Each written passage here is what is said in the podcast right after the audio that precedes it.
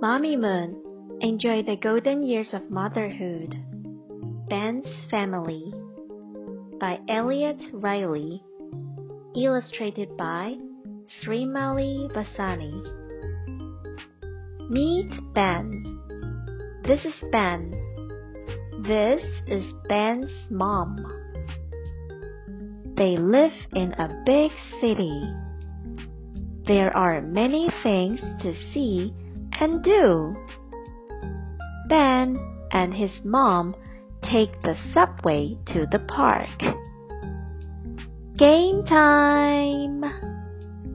Ben takes off his coat. He puts on his helmet. Ben's grandparents arrive to watch. Have a great time, Ben, they say. Who is ready to play ball? Ben's mom asks.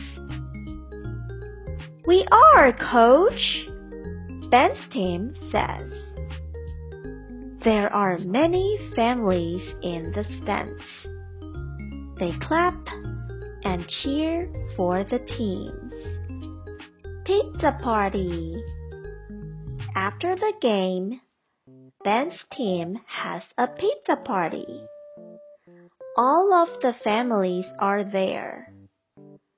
Our team is like one huge family, Ben says. Ben loves his family. Ben's family loves Ben. Boys and girls, who are the people in your family? Draw each person and write their name below the picture. Quiz time! Number 1. How did Ben and his mom get to the park? By taxi, train, or subway? The answer is subway. Number 2. Where do Ben and his mom live? In the park, in the country, or in the city? That's right, in the city. Number 3. What game does Ben play? Baseball, football, or basketball? The answer is baseball. Number 4. What does Ben put on before his game? His coat, his backpack, or his helmet? That's right.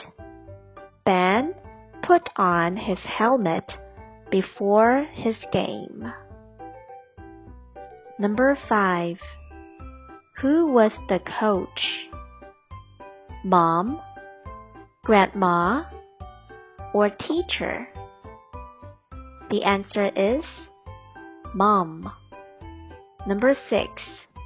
What kind of party did they have after the game? Christmas, pizza, or birthday party? The answer is pizza party. Number 7. Who was at the party? All of the families, or Ben's mom, or Ben's grandma? The answer is all the families.